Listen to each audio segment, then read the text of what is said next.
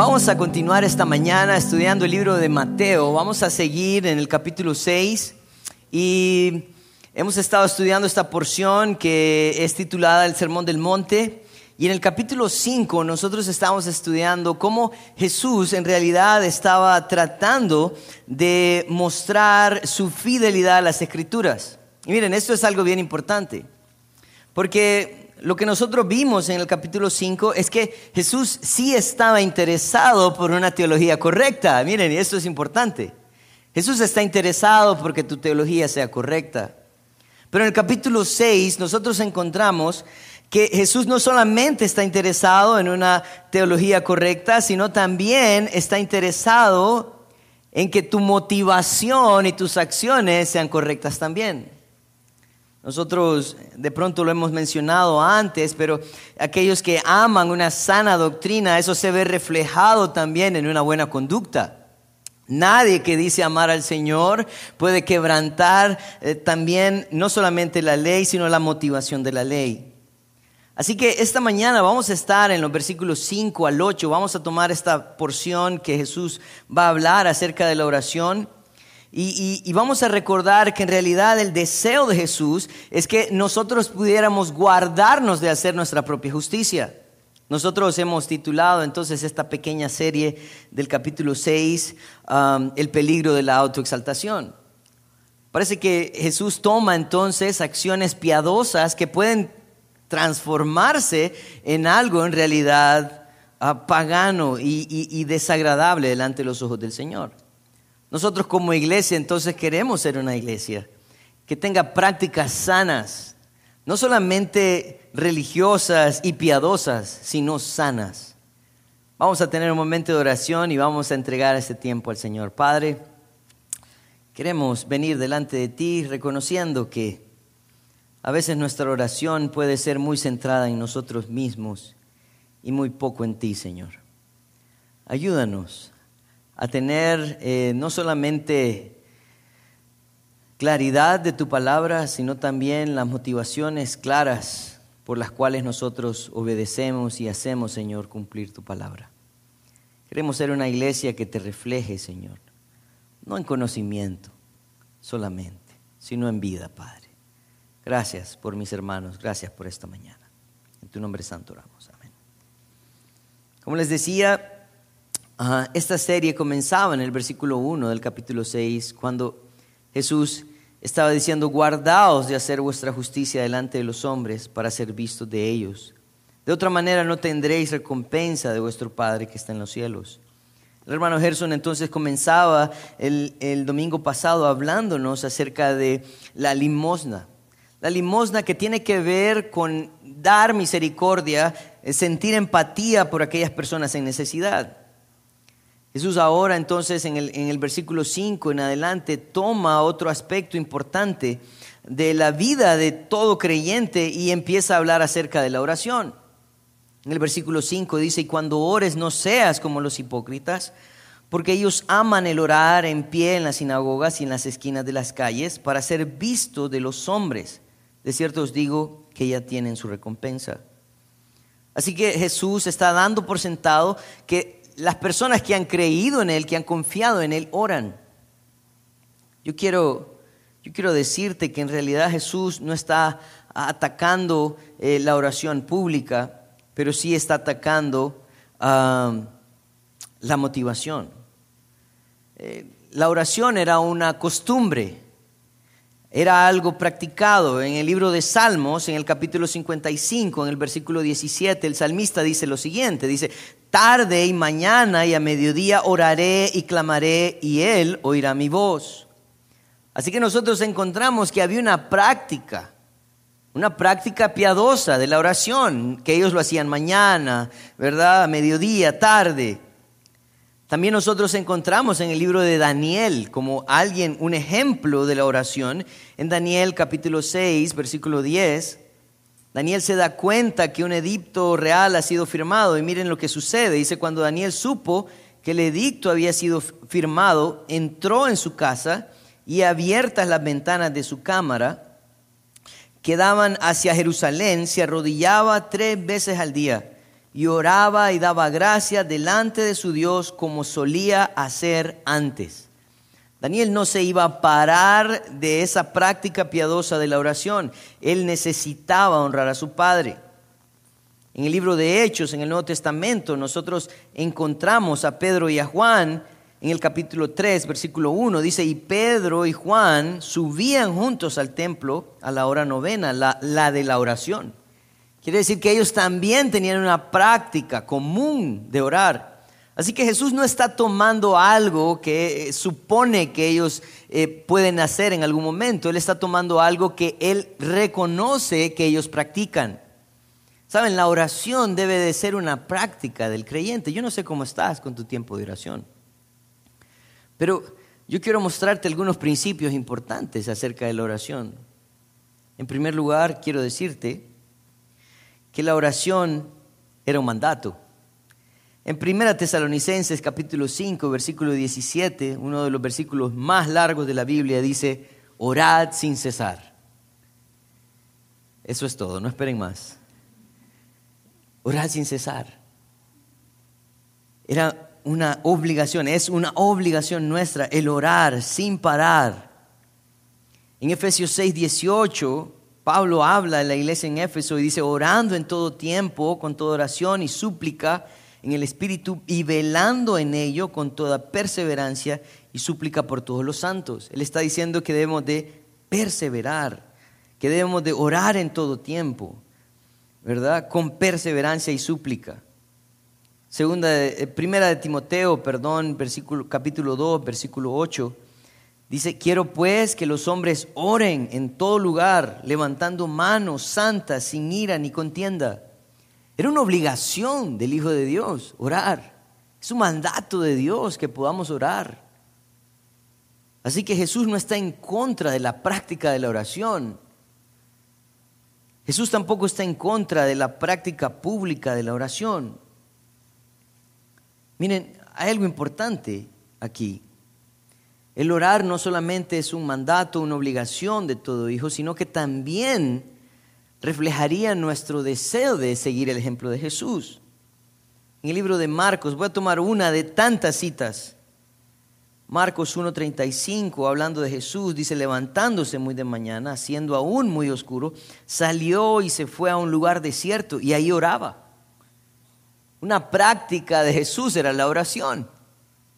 Él mantenía entonces también esta práctica importante para nosotros. Pero hagamos entonces una pregunta.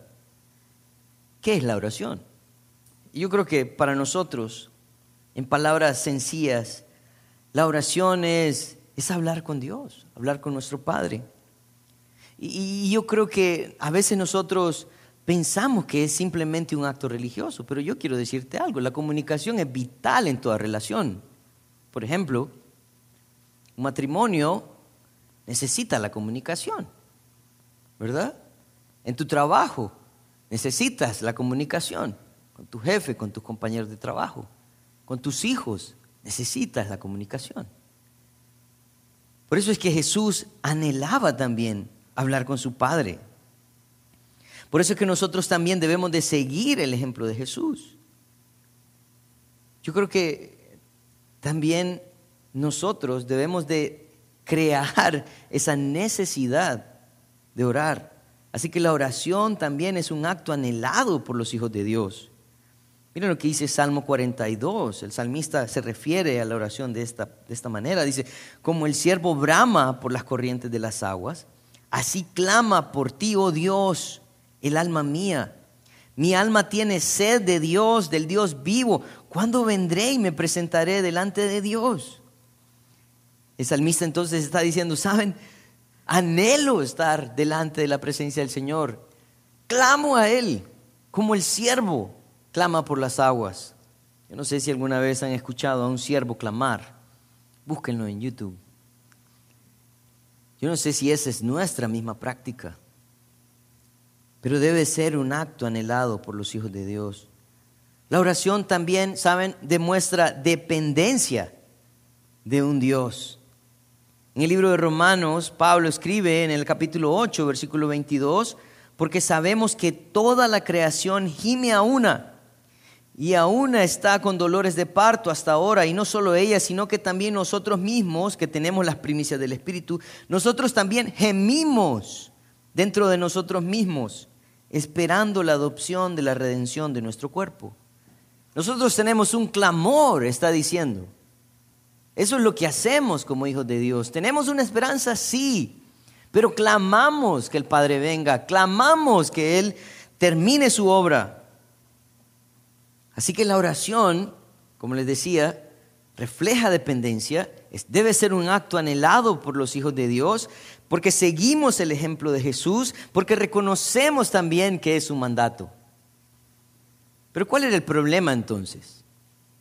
Si nosotros vamos al, al versículo 5, encontramos aquí dónde está el problema. Y dice, cuando ores no seas como los hipócritas porque ellos aman el orar en pie en las sinagogas y en las esquinas de las calles, para ser visto de los hombres, de cierto os digo que ya tienen su recompensa. Si nosotros queremos descifrar cuál es el problema que Jesús encuentra, eh, Jesús no está hablando de que la oración pública es pecado, porque de pronto ya hubiésemos pecado nosotros esta mañana, ¿no? Con un par de oraciones públicas. Jesús no está hablando de que es malo orar en una sinagoga, pero ¿cómo podemos definir entonces el problema? Se encuentra en el versículo 5 y dice, porque ellos aman el orar. Y otra cosa importante es el propósito, para ser vistos por los hombres. Así que e, estos, estos hombres tienen un problema. El problema no es que oran en las calles o en las plazas, el problema es un problema de actitud al orar ¿Por qué tienen la motivación incorrecta al orar? Y esto es importante para nosotros. Porque de pronto seríamos culpables en cierta manera de muchas veces hacer actos piadosos con motivaciones equivocadas y con actitud equivocada. Yo quiero llevarlos a un ejemplo que de pronto hemos visto antes y quiero que me acompañe, el libro de Lucas, capítulo 18. En Lucas capítulo 18 encontramos una historia que, como les dije, hemos estudiado antes. Una historia que habla eh, Jesús a un grupo de personas que, según el versículo 9, dice que confiaban en sí mismos. Y dice el versículo 10, dos hombres subieron al templo a orar. Uno era fariseo y el otro publicano. Recuerdan, el fariseo era aquella persona que cumplía la ley. Era alguien devoto y el publicano era un traidor a la patria, era alguien que cobraba el impuesto para los romanos. Pero miren, miren, enfoquémonos en la oración, en la actitud y la motivación de la oración. Dice el fariseo, puesto en pie, oraba consigo mismo de esta manera. Dios te doy gracias porque no soy como los otros hombres, ladrones, injustos, adúlteros, ni aún como este publicano. Ayuno dos veces a la semana, doy diezmos de todo lo que gano. Yo quiero preguntarte, ¿cuál es el problema con la actitud y la motivación de este fariseo? Si, ves bien, él está hablando de las cosas que él hace por Dios, como si Dios necesitase de este fariseo. Parece que el approach que él tiene hacia Dios es Señor. Tienes un, como decimos nosotros, pedazo de hijo aquí, ¿verdad? Debes de sentirte orgulloso de mí. ¿Por qué? Porque yo no soy como los otros hombres, ladrones, dice. No soy injusto ni adúltero, ni tampoco me parezco a estos publicanos. Él exalta entonces lo que él hace y dice, yo ayuno dos veces a la semana. Yo doy diezmos de todo lo que tengo. Señor, tú me necesitas, verdaderamente. Gente como yo, la que debería de estar llenando este aposento. Eso lo puse yo. Pero miren la actitud del publicano, versículo 12 dice, mas el publicano estando lejos, no quería ni aún alzar sus ojos al cielo, sino que se golpeaba el pecho diciendo, Dios se propicio a mi pecador. Piénsenlo.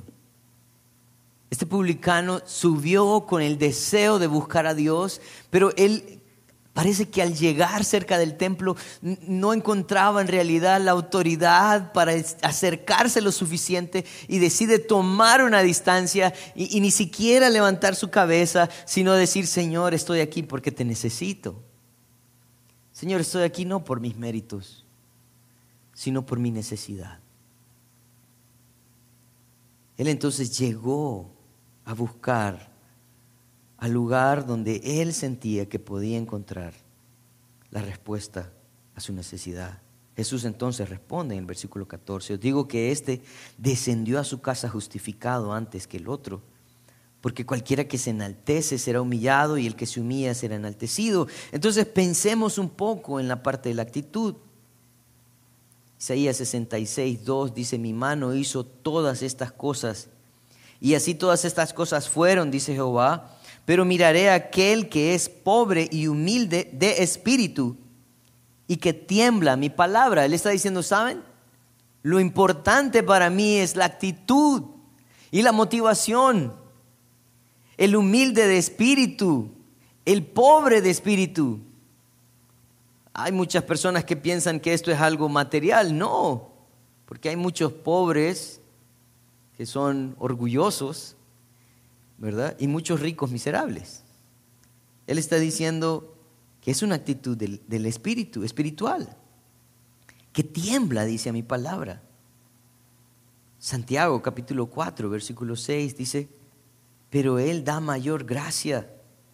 Por eso dice, Dios resiste a los, a los soberbios y da gracia a los humildes.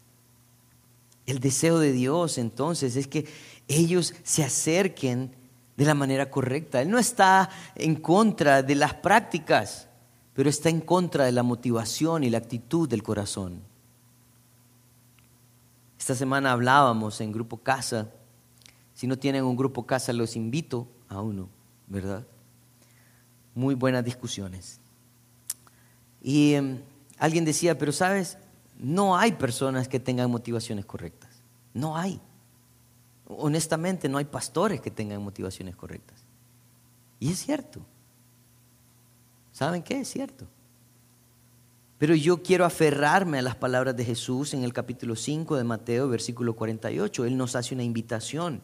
Dice, sed pues vosotros perfectos como vuestro Padre que está en los cielos es perfecto. Él está diciendo, yo sé que ustedes tienen problemas de actitud, de motivaciones. Pero hay un estándar que ustedes necesitan cumplir, necesitan llegar, necesitan luchar. Yo no puedo aferrarme a lo podrido que soy. Necesito acercarme a aquel que me ayuda a limpiarme y a ser más como Él. Es cierto. Ese es el, ese es el llamado de Jesús. Lo que sucede entonces con ellos es que ellos aman ser vistos. Y según lo que dice la última parte del versículo 5, dice, de cierto os digo que ya tienen su recompensa. Así que lo que Jesús está diciendo en, en este versículo, al final de este versículo, es, ¿saben? Si ellos están buscando una autoexaltación, si ellos están buscando su propia gloria, felicidades, lo lograron. Eso es todo lo que van a recibir, señores. Sus cinco minutos de gloria o lo que dure tu oración. Eso es todo lo que vas a recibir. De Dios no esperes nada. ¿Por qué? Porque tu actitud y tu motivación estaba enfocada en ti, no estaba enfocada en Él. Vamos a ver entonces ahora el versículo 6 y parece que Jesús está dando una instrucción clara, sencilla, concreta, no hay mucho que añadir. Jesús dice, mas tú cuando ores, entra en tu aposento y cerrada la puerta, ora a tu Padre que está en lo secreto, y tu Padre que ve en lo secreto te recompensará en público. Hay una lucha entonces en este versículo porque algunas personas dicen, bueno, entonces la única oración válida es aquella oración que se hace en el aposento cerrada la puerta. Mira, yo, yo quiero explicarte que cuando la Biblia habla de este aposento, no es un cuarto, solamente. No es cualquier cuarto de la casa. Este aposento era un lugar donde se guardaban los tesoros. y muy pocas personas eran invitadas a entrar. Imagínense por qué. La intención entonces era que este lugar secreto no tenía ventanas, era un lugar pero perfecto para poder tener una oración delante del Señor. Lo que Jesús está tratando de resaltar es que lo que Él anhela en la oración es una intimidad. Intimidad. Esto no tiene que ser algo público para que los demás te vean, pero tampoco está en contra de que la oración puede llevarse a cabo en lugares públicos con la, motivación correcta. Un pastor dijo algo que me gustó mucho y dice, cuando Dios busca la intimidad en la oración, Dios debe ser el único involucrado y centralmente perdón, el único, debe ser el único invitado y centralmente involucrado. Él está diciendo entonces, ¿saben? La oración se trata de Dios y es para Dios y es por Dios. Nadie más está invitado a ese momento. Y yo sé que a veces hay, hay momentos en los que nosotros tenemos que orar sin cesar y a veces vas en tu carro y, vas camino al trabajo y sabes que de pronto baja algo que necesitas la ayuda de Dios y puedes orar o en el bus o donde sea que vayas. Pero lo que Él está tratando de enfatizar es la necesidad de mantener esta intimidad con Él.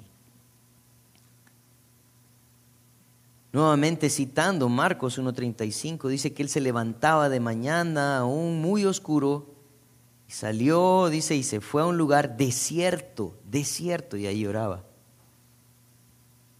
Jesús podía levantarse en medio de sus discípulos y tener oraciones hermosas, sin pecado, sí, sí, porque Él es perfecto. Pero Él quiere mostrarnos cuál debe ser nuestra actitud. Él busca una intimidad. Él busca entonces ese deseo de estar a solas con Dios. A veces se va a poder, a veces van a haber circunstancias en que no se va a poder, pero tu oración sigue siendo íntima, sigue siendo entre tú y Dios. No hay mucho más que añadir a este, a este mandato, ¿no? a este consejo de Jesús. Pero sí Jesús está mostrando un peligro importante a reconocer. Versículos 7 y 8. Dice, y, orando no use de vanas repeticiones como los gentiles, que piensan que por su palabrería serán oídos. No os hagáis pues semejantes a ellos, porque vuestro Padre sabe de qué cosas tenéis necesidad antes de que vosotros le pidáis.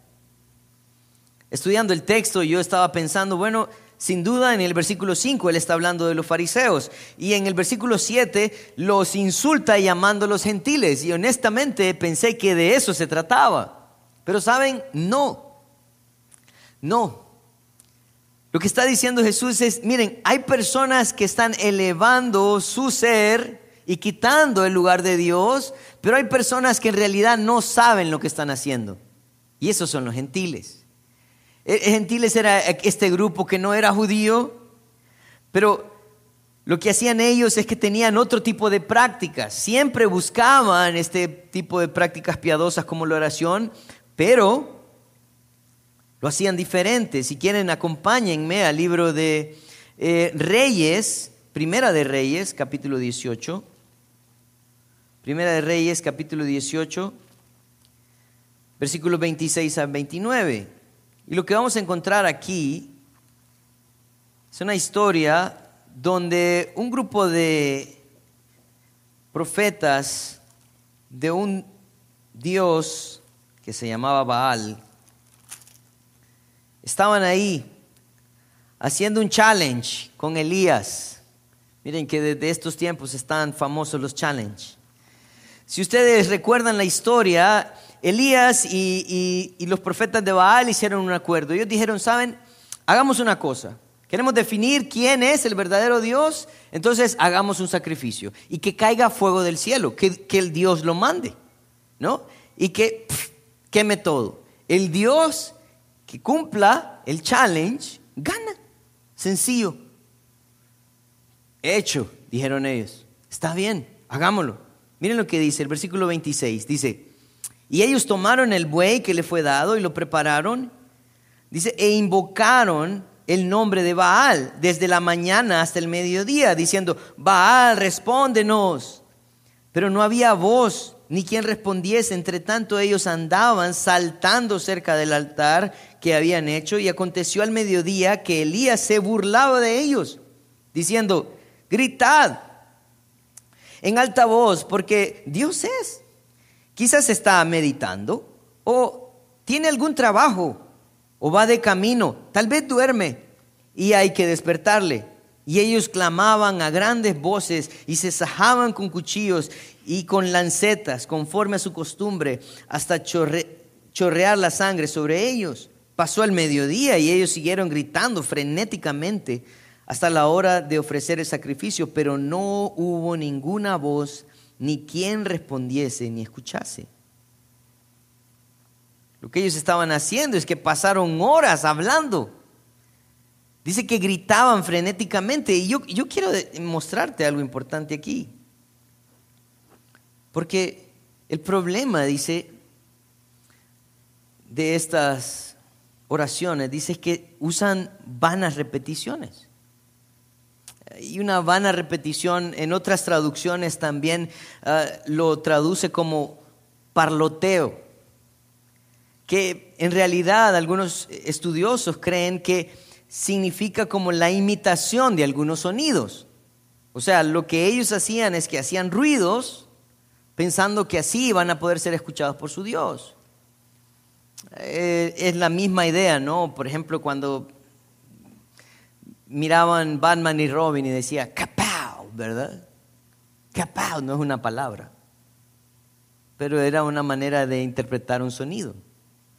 O como cuando algo, un carro va rápido, dicen, San Fonson, ¿verdad? Se fue rápido. Eso no es una palabra. Es un sanfonzón. Después les explico eso. Esto tiene una lógica ahí importante. Pero ¿qué significa esto? Que las vanas repeticiones tenían que ver con sonidos que no tienen sentido o con palabras vacías. Y sabes, yo creo que a veces nosotros cometemos este mismo pecado.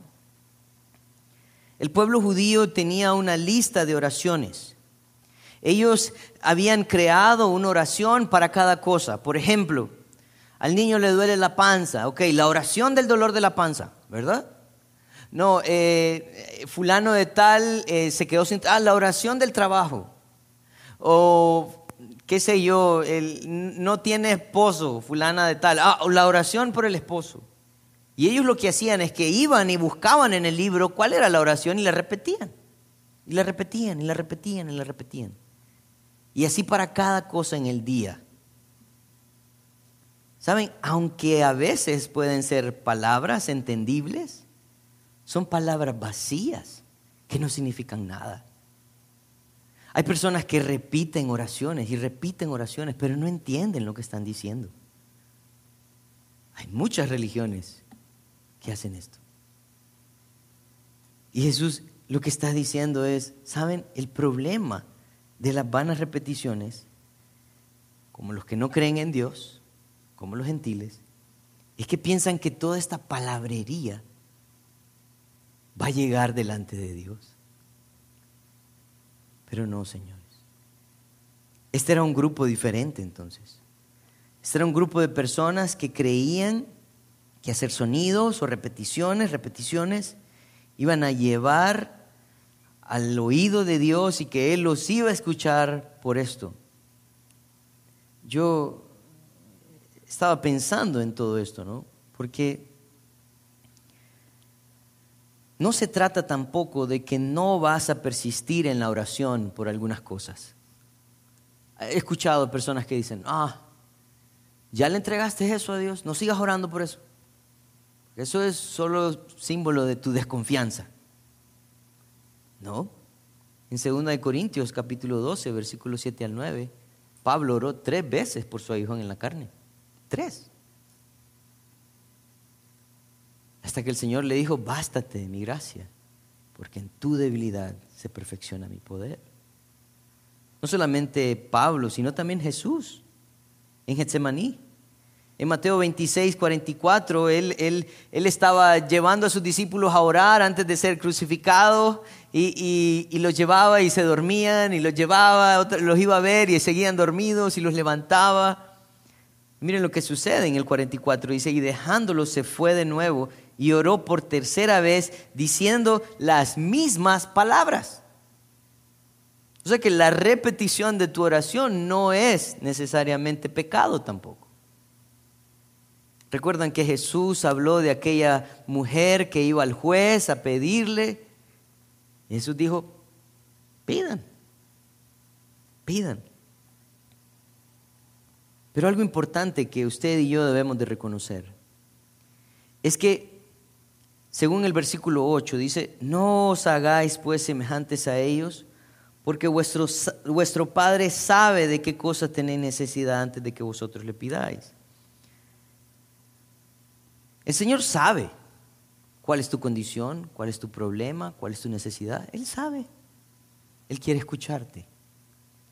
Él quiere escuchar no solamente tu oración, sino evaluar la actitud de tu corazón.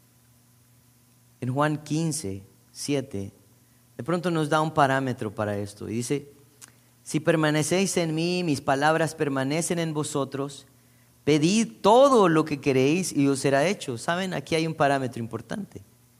El parámetro en tu oración tiene que ver con entender las palabras de Dios, la voluntad de Dios, el deseo de Dios. Y si estás acorde con el deseo de Dios y su voluntad que ha sido revelada a través de su palabra, vas a pedir entonces de una manera correcta. Y el Señor te va a escuchar. Pero a veces nosotros empezamos a escuchar prácticas. No, no te ha contestado, es que no has pactado, viejo. Tenés que pactar. Eso es, es un pacto. ¿Cómo que nosotros podemos comprar la voluntad de Dios? ¿Saben? Una persona un día habló conmigo y me dice, no, ¿sabe qué, pastor? Usted lo que tiene que hacer es un pacto. ¿Quiere un hijo? Pacte. Vení, vos, muchachita. 500 pesos me costó, mire. Y aquí está. Pacté 500 pesos. Deje ir algo ahí, pastor. 500, aunque sea. ¿Saben? Le pone valor a la vida de su hija. Le pone valor a la voluntad de Dios. No, usted tiene que proclamarlo, átelo. ¿Dónde? Exíjalo. Yo quiero decirte algo. Dios no necesita un recordatorio de tus necesidades, pero tampoco necesita que le demos órdenes. Nosotros necesitamos someternos a la voluntad de Dios. Nosotros necesitamos conocer la voluntad de Dios y como fruto de eso pedir de manera correcta. ¿Saben por qué no recibimos? Porque pedimos mal para nuestros deseos y nuestros deleites. Salmos 55, 22 dice, echa sobre Jehová tu carga y él te sustentará. No dejará para siempre caído al justo. Él dice, echa sobre él tu carga Ve a Él, dile a Él, y Él va a ser. Miren, este, este versículo es, muy bonito. Isaías 65, 24. Isaías 65, 24 dice, y antes que clamen responderé yo. Mientras aún hablan, yo habré oído. Así que no son las repeticiones o las largas oraciones el pecado, sino son aquellas oraciones que no tienen sentido, que no se apegan a su voluntad. Son aquellas oraciones egoístas, egocéntricas, las que el Señor no escucha. Voy a terminar esta mañana con, tres ideas importantes para nosotros.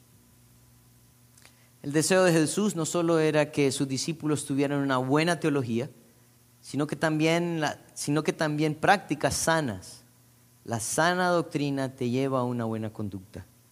Cuando nosotros reconocemos la voluntad de Dios en su palabra, vamos a actuar conforme a su voluntad, no conforme a nuestra voluntad. La enseñanza de Jesús se centra en la motivación del corazón. Él quiere que Dios no solo sea el único a quien oras, sino también el centro de tu oración. Debemos de tener cuidado con la autoexaltación. Aún nosotros a veces tenemos luchas con eso y tenemos que meditar. Miren, la última conclusión. Dice, las oraciones bonitas también pueden ser un engaño. No te preocupes tanto por las palabras, preocúpate más por la sinceridad al hablar con el Dios que conoce todo.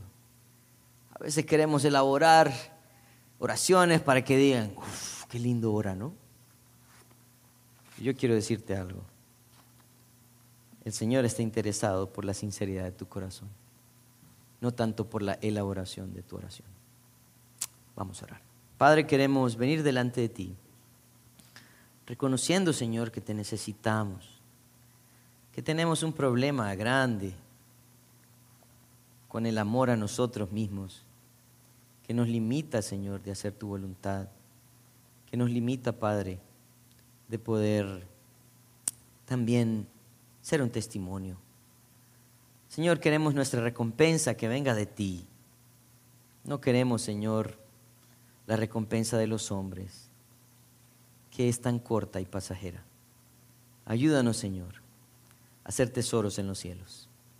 Ayúdanos a hacer una iglesia que no solamente sabe, sino también vive de la manera que tú nos has pedido.